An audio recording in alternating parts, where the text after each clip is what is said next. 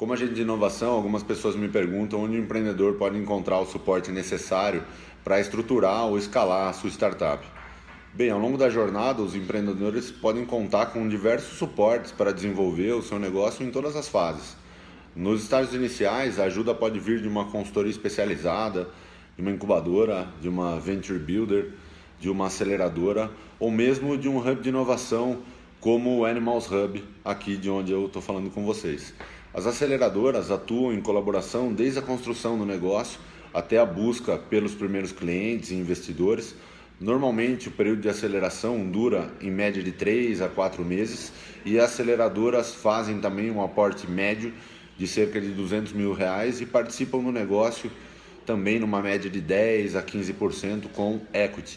Já os hubs de inovação corporativos, que são plataformas de inovação aberta para essas corporações, são locais que acolhem empreendedores, é, oferecendo suporte, infraestrutura e muitas vezes incorporam as tecnologias em seus processos produtivos e assim se tornam parceiros, clientes e algumas vezes até investidores, se tornando sócios dessas startups.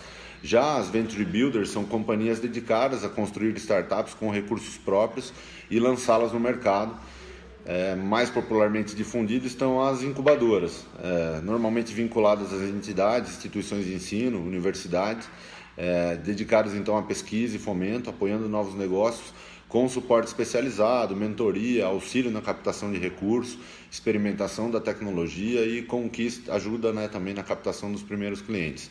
Em Piracicaba a gente tem um grande destaque que é a Exalctec, incubadora tecnológica da Exalc USP. Entre as modalidades de apoio às startups existem é, diversas fontes né, de fomento, diretas e indiretas, e entre as fontes de recursos diretos disponíveis estão os recursos reembolsáveis e não reembolsáveis. Os recursos reembolsáveis são financiamentos oferecidos com taxas é, diferenciadas, oferecidos normalmente por bancos públicos de fomento a novos negócios.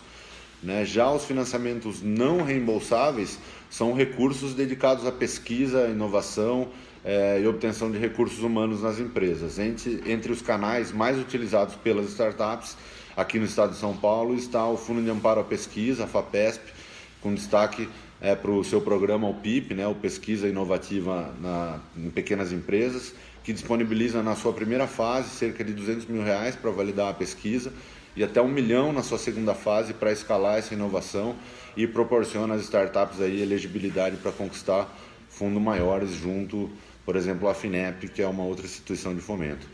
É outro recurso muito acessado aí pelas startups. Ok? É isso aí.